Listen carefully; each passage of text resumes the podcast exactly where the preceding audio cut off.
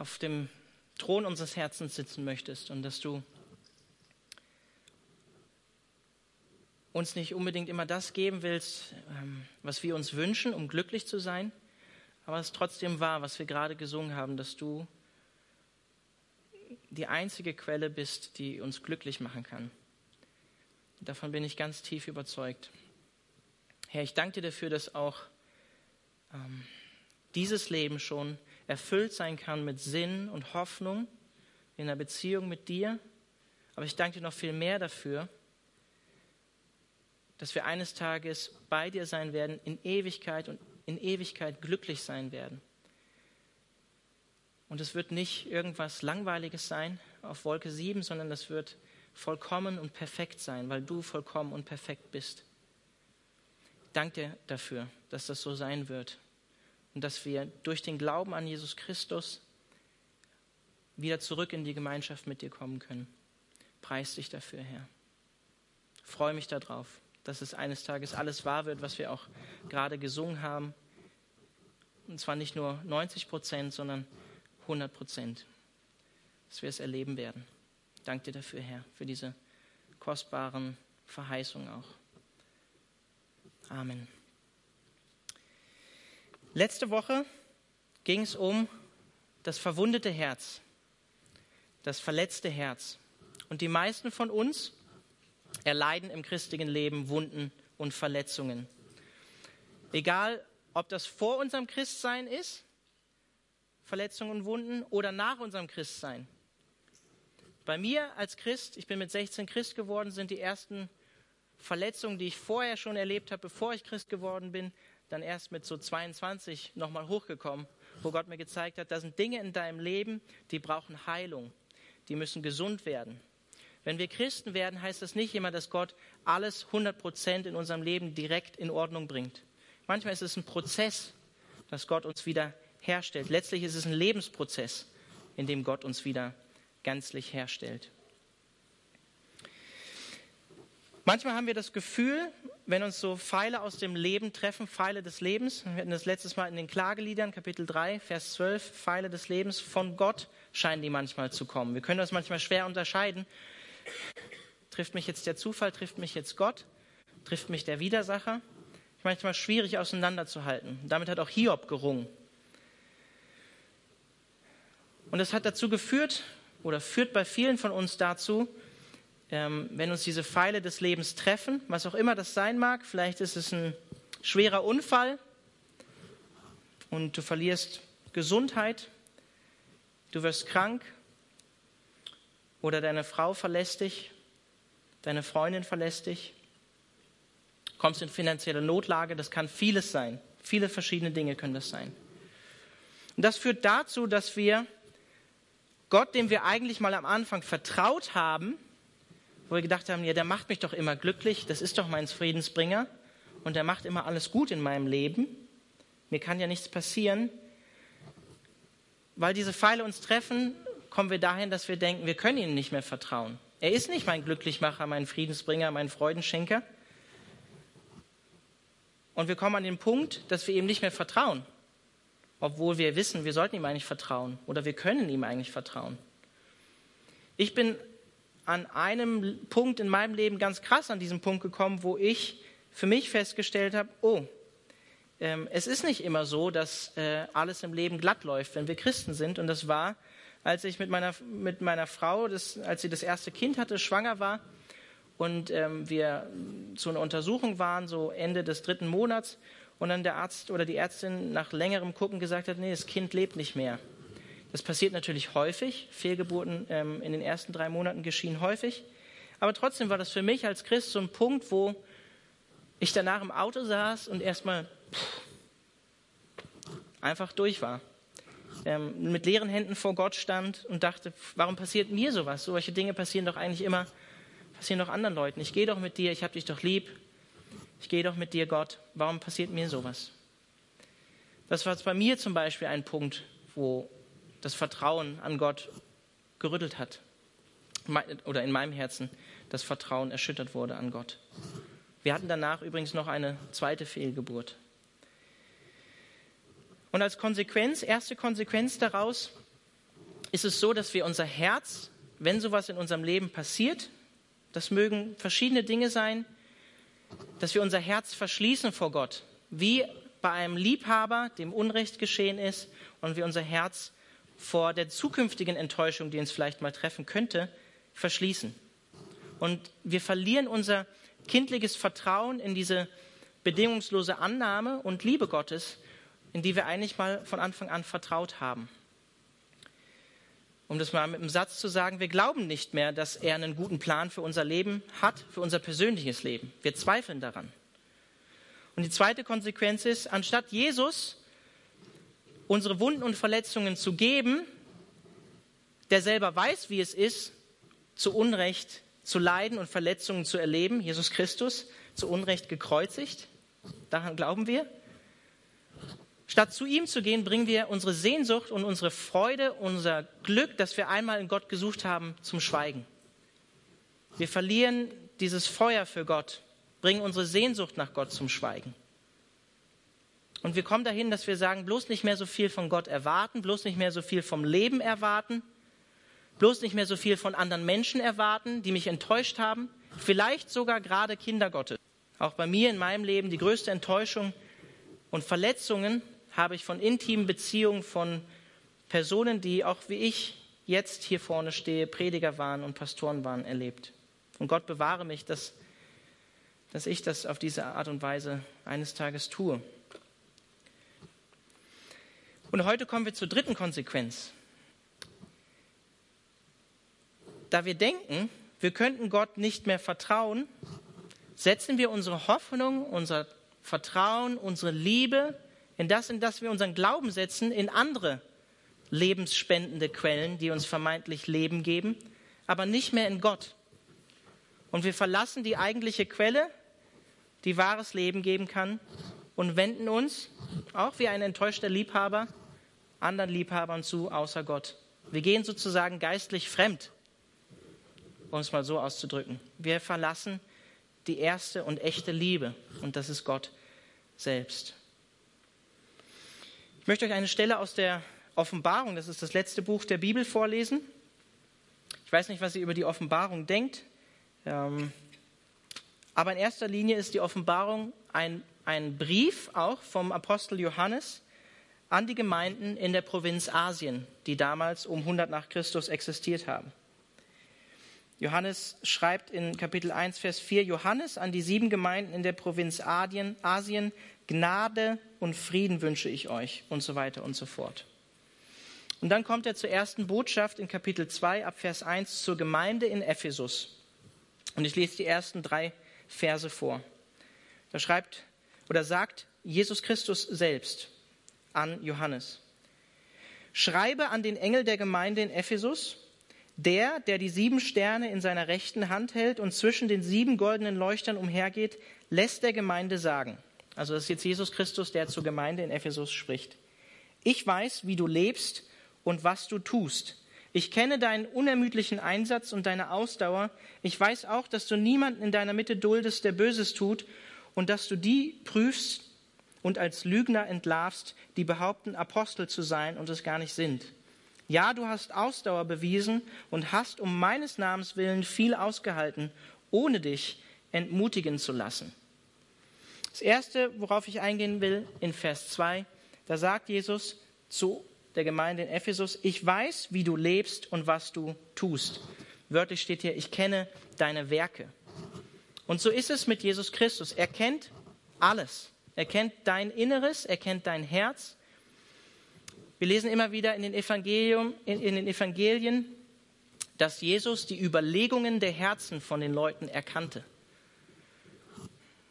Jesus war ganzer Mensch und Jesus war auch ganzer Gott.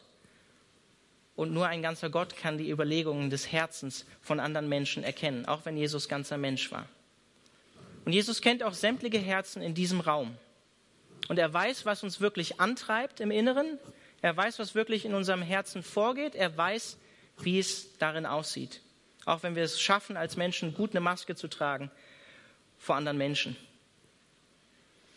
Er kennt das Gute und das Schlechte in dieser Gemeinde. Er schreibt es ja an die Gemeinde in Ephesus, aber er kennt auch das Gute und das Schlechte in deinem persönlichen Leben, in deinem Herzen. Und auch wenn das Urteil, was hier über die Gemeinde in Ephesus ausgesprochen wird von Jesus, nicht nur negativ ist, sondern er sie lobt, unermüdlicher Einsatz, Ausdauer, dulden keine falschen Apostel oder Böses, hat Jesus einen entscheidenden Vorwurf in Vers 4, der im Prinzip eigentlich all das Gute, was wir vorher lesen über die Gemeinde, in den Schatten stellt. Und da heißt es in Vers 4, doch einen Vorwurf muss ich dir machen. Du liebst mich nicht mehr so wie am Anfang. Wörtlich steht hier, du hast deine erste Liebe verlassen. Was wir für Gott tun, selbst sogar als die korrekte Lehre bewahren, ist unsere Liebe zu Christus. Das ist wichtiger als alle anderen guten Werke, die wir für Gott tun könnten. Weil unser Glaube sonst einfach leer, hohl und religiös wird, so wie bei den Pharisäern, die nicht mit dem Herzen dabei waren. Das war Jesus, Jesu Vorwurf immer wieder. Dieses Volk ehrt mich mit den Lippen, aber von mir. Das ist tote Religion. Damit hat der christliche Glaube nichts zu tun.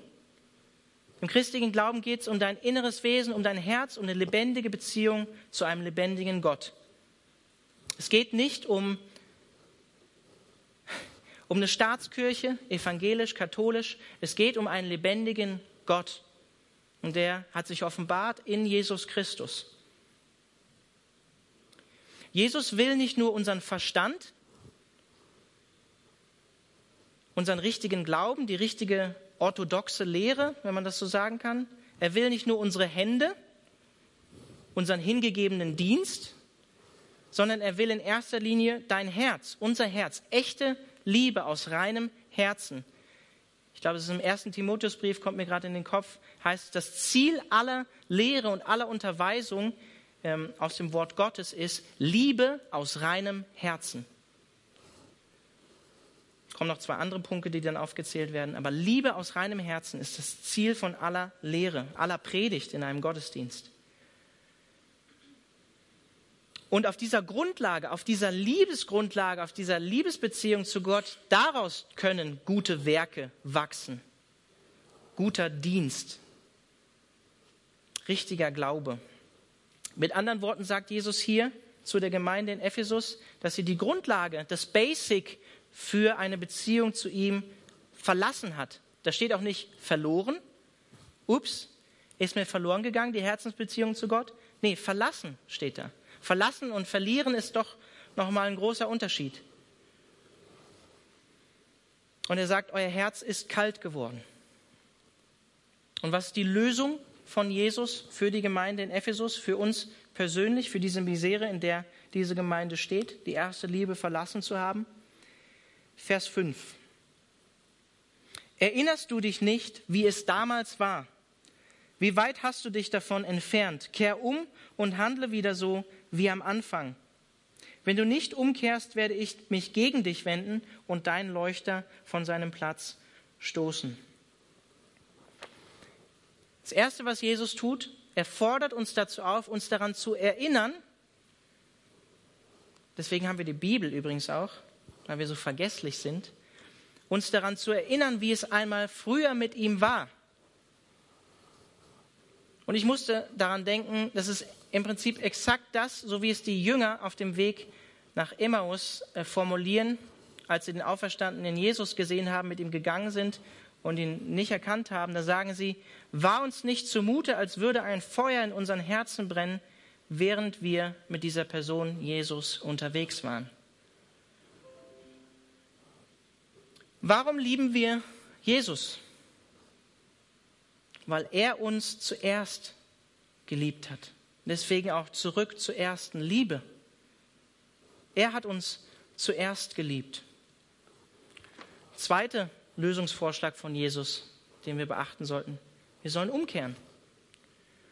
Umkehr bedeutet nicht, dass ich jetzt dieses Gefühl von tiefer Trauer empfinde die ganze Zeit oder mich selbst kasteie, das mag so sein, kann so sein, sondern Umkehr bedeutet einfach in erster Linie, ich schlage einen anderen Weg ein. Ich gehe in eine andere Richtung.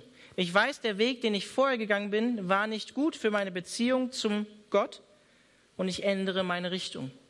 Das ist Umkehren. Einen anderen Weg einschlagen, wie ein Schiff, was vom Kurs abgekommen ist, wieder Richtung Leuchtturm, Richtung Hafen. Und das bedeutet, keine Religion mehr betreiben, sondern mit Herz, Verstand, Seele und ganzer Kraft Jesus zuwenden. Und als drittes sagt Jesus hier, handle wieder so wie am Anfang. Dritter Punkt. Und das ist höchstwahrscheinlich keine Aufforderung von Jesus, wieder Gutes zu tun, mal wieder was Gutes für Gott zu tun. Das haben sie ja anscheinend gemacht. Wir haben ja all das Gute gelesen, was Ephesus, die Gemeinde in Ephesus gemacht hat. Sondern die Aufforderung, sich wieder zuzuwenden zu ihm, um aus der Liebe heraus zu Jesus Christus zu handeln, zu glauben, zu denken, zu leben auf dieser Grundlage zu leben. ich weiß nicht, vielleicht erinnerst du dich mal zurück, wie es damals bei dir war. Vielleicht bist du christlich aufgewachsen, vielleicht auch gar nicht. Ich bin nicht christlich aufgewachsen und bei mir gab es eine radikale Veränderung mit 16 Jahren. Und wenn man neu Christ wird, hat man so dieses Feuer noch im Herzen und erzählt einfach frei heraus, weil es einfach aus einem herauskommt von Jesus Christus ich habe meine Eltern vollgesülzt. Jesus ist der Weg, die Wahrheit und das Leben. Und die dachten, was ist mit diesem Jungen passiert? Völlig abgespaced. Erzählt nur noch von Jesus. Aber so war es am Anfang. Furchtlos, mit einer Liebe und einem Feuer für Jesus im Herzen. So war es bei mir. Und ich bin auch selber in meinem christlichen Leben an Punkte gekommen, gerade aufgrund von Verletzungen, wo ich enttäuscht war von Gott und wo dieses Feuer, diese Liebe, diese Hingabe, die sich Gott eigentlich von uns wünscht, völlig weg war. Johannes schreibt hier an eine Gemeinde, die schon länger existiert, an langjährige Christen, die den Fokus verloren haben, das Ziel aus den Augen verloren haben, die erste Liebe verlassen haben. Und ich glaube, bei einigen von euch heute Abend hier, auch wenn nicht so viele Leute hier sind, aber bei einigen von euch heute Abend hier ist es ähnlich. Es ist ähnlich. Ihr kommt nach einigen Jahren des Christseins in so eine religiöse Routine und ihr kommt nach einigen Jahren auf diesen Gedanken, dass Jesus Christus nicht mehr diesen Durst eures Herzens stillt, beziehungsweise dass er ihn stillen kann. Und deshalb haben viele langjährige Christen diese innige und lebendige Beziehung zu Jesus verloren und sich stattdessen Ersatzgötter gebaut, Ersatzliebhaber gebaut. Warum? Weil euch die Pfeile des Lebens getroffen haben und euer tiefes kindliches Vertrauen in Gottes bedingungslose Annahme und Liebe erschüttert haben. Das hat euer Herz nach Gott zum Schweigen gebracht. Und ihr habt diese Hoffnung, die ihr in Gott gesetzt habt, ersetzt durch andere Quellen, durch andere Dinge. Was meine ich mit Ersatzgöttern oder Ersatzliebhabern? Das kann alles Mögliche sein. Und wenn wir letztes Mal von einem verwundeten Herz gesprochen haben, was enttäuscht ist von Gott, dann können das sämtliche Arten sein, dich selber zu betäuben diese innere Leere, die in dir ist, diesen inneren Schmerz mit irgendeinem Mittel versuchen zu füllen. Aber diese Mittel sind nicht wirklich fähig, uns zu heilen. Sie betäuben lediglich auf der Oberfläche zeitweise vielleicht diese innere Leere oder diesen inneren Schmerz, der in uns ist. Und wenn dieses Leere, diese Rastlosigkeit, diese Ruhelosigkeit, diese Zerbrochenheit nicht von Gott gefüllt wird, werden wir immer wieder vergeblich versuchen, es mit Betäubungsmitteln zu füllen, um den Durst zu stillen, der in uns ist. Aber wenn wir aus einer anderen Quelle trinken als von Gott selbst, dann wird uns das nicht nachhaltig stillen, den Durst, sondern im Gegenteil, das wird uns diese Quelle, aus der wir dreckiges Wasser trinken, das wird uns abhängig machen, wird uns binden und in letzter Konsequenz wird uns sowas in Sucht vielleicht sogar führen. Ersatzliebhaber außer Gott können uns abhängig machen, süchtig machen.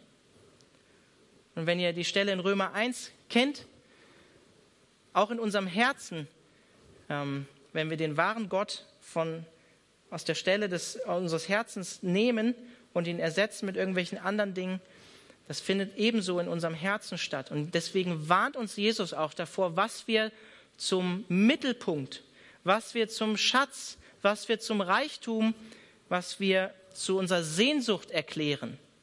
Wenn Jesus sagt, da wo dein Schatz oder wo dein Reichtum ist, wo dein Mittelpunkt ist, wofür du lebst, was das Zentrum deines Lebens ist, da wird auch dein Herz sein. Davon wirst du dich abhängig machen. Dafür wirst du leben. Darin wirst du dein Glauben und dein Vertrauen setzen.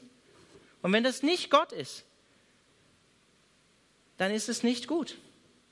Dann ist es nicht gut. 2. Mose, Kapitel 20, Verse 1 bis 5. Da spricht Gott zum Volk Israel, nachdem er sie aus der Ägypten geführt hat und sagt, und Gott redete alle diese Worte und sprach, ich bin der Herr, dein Gott, der dich aus dem Land Ägypten, aus dem Hause der Knechtschaft herausgeführt habe. Mit anderen Worten sagt Gott hier schon in Vers 2, ich habe euch zuerst geliebt mein Volk. Grundlage der Beziehung zu Gott ist nicht, was du für Gott getan hast oder tust, sondern was er für dich getan hat. Er hat dich aus dem Sklavenhaus in Ägypten geführt. Wir lesen die zehn Gebote manchmal oder das Gesetz auf der Grundlage, du musst für Gott etwas tun, damit du gerecht vor Gott bist. Aber was hat Gott zuerst gemacht? Er hat sie aus der Sklaverei in Ägypten befreit und erlöst. Wir können das natürlich geistlich übertragen.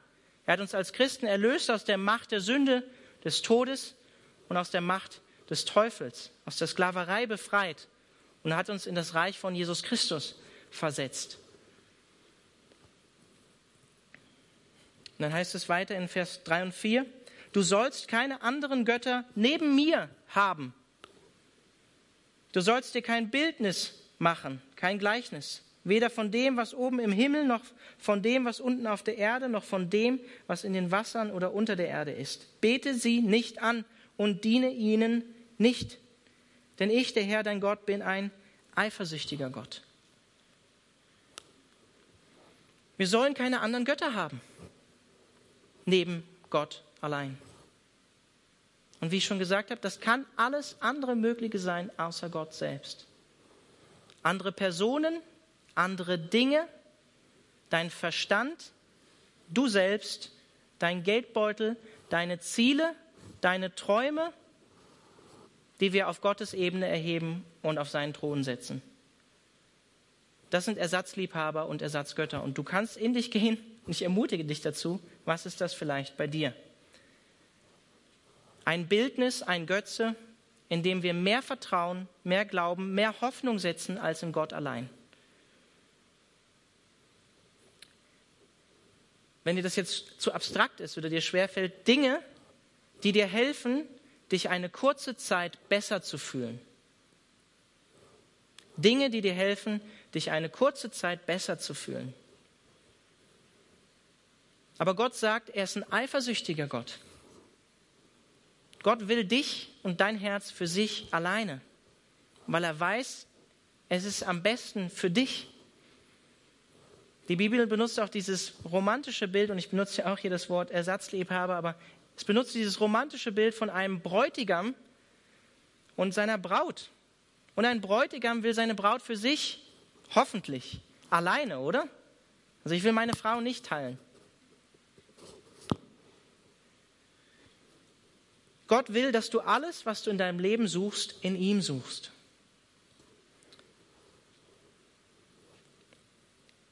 Und ich möchte im Prinzip abschließen, hier schon fast zum Schluss kommen und mich am Ende jetzt nicht auf die Jahreslosung beziehen, wozu ich ja auch schon einiges gesagt habe. Gott will uns ein neues Herz schenken, einen neuen Geist in unser Inneres legen, sondern ich will mich auf Martin Luther beziehen.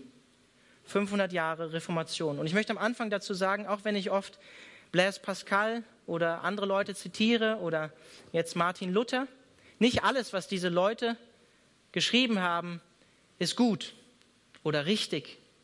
Martin Luther zum Beispiel war sehr antisemitisch unterwegs. Und auch nicht alles, was Blaise Pascal, den ich sehr schätze, äh, geschrieben hat, ist richtig und wahr. Das möchte ich einfach sagen, wenn ich Leute zitiere. Aber es ist, ich ermutige euch dazu, lest mal im großen Katechismus von Martin Luther, was er zum ersten Gebot, du sollst keine anderen Götter neben mir haben, schreibt. Und ich möchte euch daraus vorlesen. Er sagt, du sollst keine anderen Götter haben, das ist, du sollst mich allein für deinen Gott halten. Was heißt einen Gott haben oder was ist Gott? Antwort, ein Gott heißt das, dazu man sich versehen soll, alles Guten und Zuflucht haben in allen Nöten. Also, dass ein Gott haben nichts anderes ist, denn ihm vom ganzen Herzen trauen und glauben. Wie ich oft gesagt habe, dass allein das Trauen und Glauben des Herzens beide macht. Einen Gott und einen Abgott, also einen Götzen. Und dann sagt er, worauf du nun, sage ich, dein Herz hängst und verlässt, das ist eigentlich dein Gott. Worauf du nun dein Herz hängst und verlässt, das ist eigentlich dein Gott. Also geht meine Frage an euch alle hier heute Abend. Wohin gehst du? Wenn du Trost, wenn du Hoffnung, wenn du Liebe suchst, wenn du Frieden suchst, wenn dein innerer Akku leer ist, wenn die Leere aus deinem Inneren emporsteigt, wenn du dich einsam fühlst, wenn du innerlich sagst, ich bin müde, ich bin platt, ich bin verloren, ich habe keine Lebensenergie mehr, keine Energie, keine Kraft, um mich selbst zu erlösen, ich sehne mich eigentlich nach Ruhe, wohin gehst du dann? Und mir persönlich fallen jetzt Dinge ein, die nicht Gott sind. Gehst du zu Gott? Wohin gehst du? Und dann lässt Luther Gott weiter sprechen. Ich, ich will dir genug geben und aus aller Not helfen. Lass nur dein Herz an keinem anderen hängen noch ruhen. Und dann sagt er weiter, also verstehst du nun leichtlich, was und wie viel dieses Gebot, dieses erste Gebot von uns fordert. Nämlich das ganze Herz des Menschen und alle Zuversicht auf Gott allein und niemand anders. Mit dem Herzen aber an ihm hängen ist nichts anderes, denn sich gänzlich auf ihn verlassen. Darum will er uns von allem anderen abwenden, umkehren, das außer ihm ist, und zu sich ziehen, weil er der einzige ewige Gott und das wahre Gut ist. Also ist auch alle Abgötterei. Also ist es um alle Abgötterei getan, denn sie sieht nicht allein darin, dass man ein Bild aufrichtet oder anbetet, sondern vornehmlich im Herzen, welches anderswohin gafft, Hilfe und Trost sucht bei den Kreaturen, bei Heiligen oder Teufeln und sich Gottes nicht annimmt. Noch so viel Gutes zu ihm versieht, zu Gott, dass er helfen wolle. Glaubt auch nicht, dass von Gott komme, was ihm Gutes alles im Leben widerfährt. Es ist 500 Jahre her, dass das geschrieben wurde, von daher lange Sätze schwierig zu verstehen. Aber der Punkt ist, wir beten nichts an, das gibt es nicht. Wir beten alle an, ob wir an einen Gott glauben oder nicht. Das, was, der, was das Zentrum unseres Herzens ist, worin wir unser Vertrauen, unser Glauben setzen, was unsere Zuflucht in der Not ist, das ist unser Gott.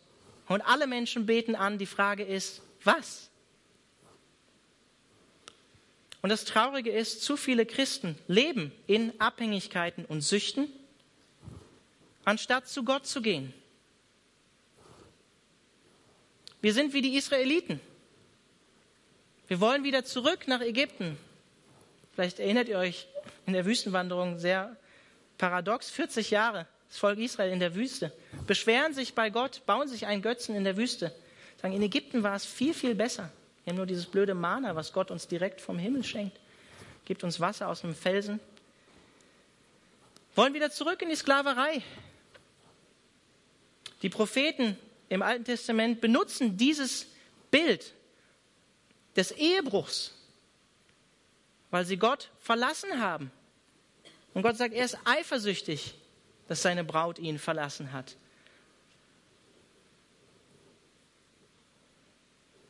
Wir laufen leider häufig wie Israeliten damals anderen Göttern nach. begehen geistigen Ehebruch, weil wir mehr Trost in anderen Dingen suchen als in Gott allein. Aber Gott will, dass wir frei sind von diesen falschen Götzen. Deswegen sagt er auch hier im Gebot, im ersten Gebot, ich, der Herr, habe dich aus Ägypten erlöst, ich habe dich befreit daraus. Warum gehst du denn wieder zurück dahin? Warum gehst du denn wieder zu diesen Dingen, von denen du eigentlich weißt, das wird mich nicht auf Dauer befriedigen? Warum machst du das? Und die Wahrheit ist, über einen gewissen Zeitraum gewöhnen wir uns diese Ersatzgötter und Ersatzliebehaber an, was auch immer es bei dir ist. Vielleicht bei einigen Männern Pornografie, vielleicht auch bei einigen Frauen. Vielleicht ist es Essen, was auch immer es sein mag. Es kann uns verdammt schwer fallen, nach einer gewissen Zeit diese Dinge aufzugeben, weil wir denken, es ist eigentlich ein Teil von uns geworden und wir können es nicht mehr loslassen. Wir wollen es gar nicht mehr loslassen. Vielleicht denkst du auch, du kannst gar nicht mehr ohne diese Ersatzgötzen, die du hier unten irgendwo tief vergraben hast, die keiner sieht. Vielleicht kannst du sie auch gar nicht mehr loslassen. Du denkst, du kannst nicht mehr ohne sie leben. Aber das ist eine Lüge. Gott will, dass wir in Freiheit leben. Er hat uns aus der Sklaverei befreit. Wir sind freigesetzt, um frei zu leben. Paulus sagt im Galaterbrief, wir sollen uns nicht wieder unter das Joch des Gesetzes bringen lassen. Aber ich übertrage das auch einfach mal auf Süchte, Abhängigkeiten. Gott will und hat dich dazu berufen, in Jesus Christus in Freiheit von falschen Göttern zu leben. Gott ist ein eifersüchtiger Gott und er will, dass wir alle anderen Dinge aufgeben, um wahres, überfließendes Leben nur in ihm allein zu finden. Ich möchte jetzt am Ende gerne für euch beten, wenn ihr angesprochen worden seid und genau wisst, dass dieser oder jener Punkt oder dieser oder jener Ersatz Gott in meinem Leben, dann möchte ich euch einfach dazu ermutigen. Ich würde jetzt einfach ähm, gerne für euch beten. Ähm, ich würde euch einfach ermutigen, die Augen zu schließen. Und dann würde ich Gebet vorsprechen und ich lade euch ein, wenn du das bist, ähm, heb gerne, wenn alle die Leute die Augen schließen, deine Hand, wenn du dich nicht manipuliert fühlst. Und ich würde dann gerne konkret für dich beten und du lade dich ein, einfach in deinem Herzen mitzubeten vor Gott.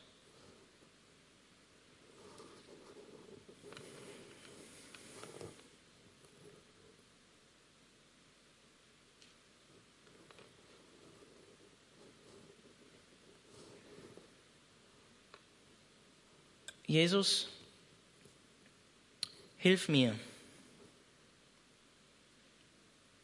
Ich habe mein Vertrauen in deine Güte und deine Liebe verloren. Ich habe meine Sehnsucht nach dir allein zum Schweigen gebracht. Ich habe meine erste Liebe verlassen und mich anderen Liebhabern zugewandt. Aber alle meine anderen Liebhaber haben mich enttäuscht und mich im Stich gelassen. Sie können meine innere Leere nicht füllen.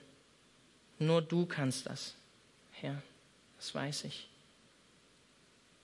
Und deshalb vergib mir, Jesus, und hilf mir, mich an deine Liebe und alles, was du für mich getan hast, zu erinnern. Hilf mir, umzukehren und mich dir allein wieder zuzuwenden. Und nimm du alle Bitterkeit aus meinem Herzen und erneuere durch die Kraft von deinem Geist meine Hingabe und meine Liebe für dich allein. Herr Jesus, sei du mein einziger Trost, meine einzige Hoffnung, meine einzige Liebe. Herr, strecke mir deine Hand entgegen und hilf mir, meine falschen Götzen aufzugeben. Jesus, ich weiß, ich kann diesen Durst nicht allein in mir stillen. Und darum bete ich für dich und für mich, gib du uns, Jesus, das Wasser des Lebens. Wir wollen von dir allein trinken. Amen.